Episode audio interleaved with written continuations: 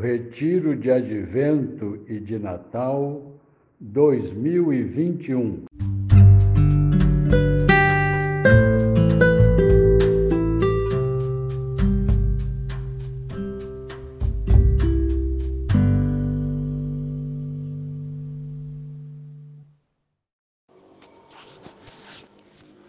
Dia 30, quinta-feira, do sexto dia da oitava de Natal.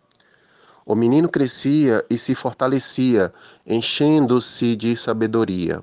Texto bíblico, Lucas capítulo 2, versículo 36 a 40.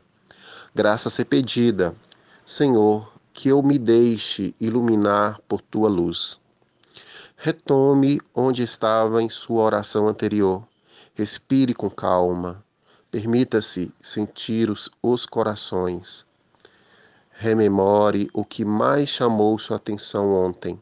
Faça a oração preparatória e peça a graça da semana. Composição de lugar. Com os olhos da imaginação, perceba com tranquilidade, trazendo à memória o templo e as pessoas. Aproxima-se agora mais alguém.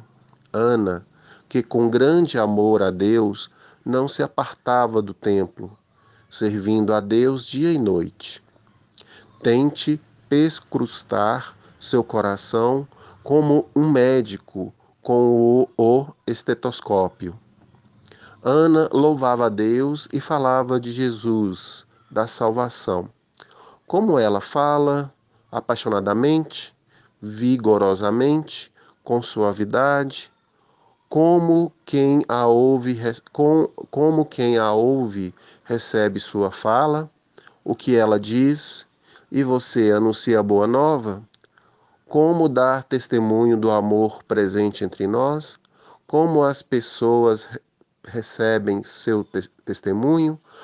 Algo diferente a fazer? Converse com Deus como um amigo fala a outro amigo. Troque ideias, peça, ofereça, agradeça o que brotar em seu coração. Depois de cumprido o preceito, voltaram para Galiléia, para sua cidade, e o menino ia crescendo e se, e se fortificava. Estava cheio da sabedoria e a graça de Deus repousava nele. O encontro com Deus planifica, de graça, fortalece a fé a caridade, os laços da família. O crescimento, tanto físico quanto espiritual, é visível no menino Jesus. E você? Como se dá em seu dia a dia, em sua Galileia, o crescimento espiritual? O que o ajuda a crescer espiritualmente? O que atrapalha? Há algo a ser feito de outra forma para um melhor resultado?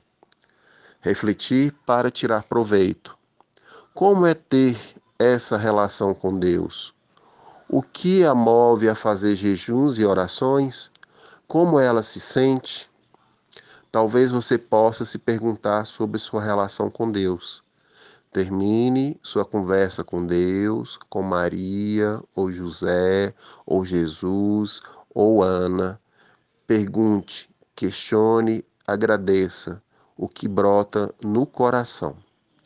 Encerre tranquilamente sua oração, agradeça o tempo, reveja se há algo que pode ajudar mais na próxima vez.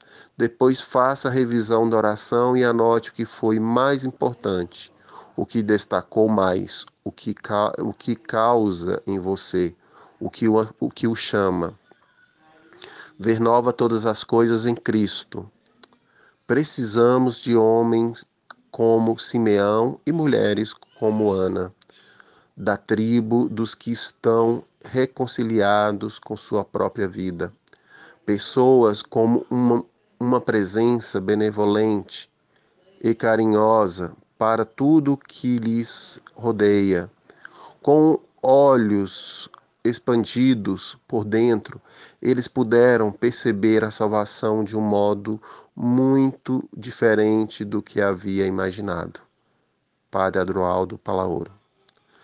Tenha um abençoado momento de oração.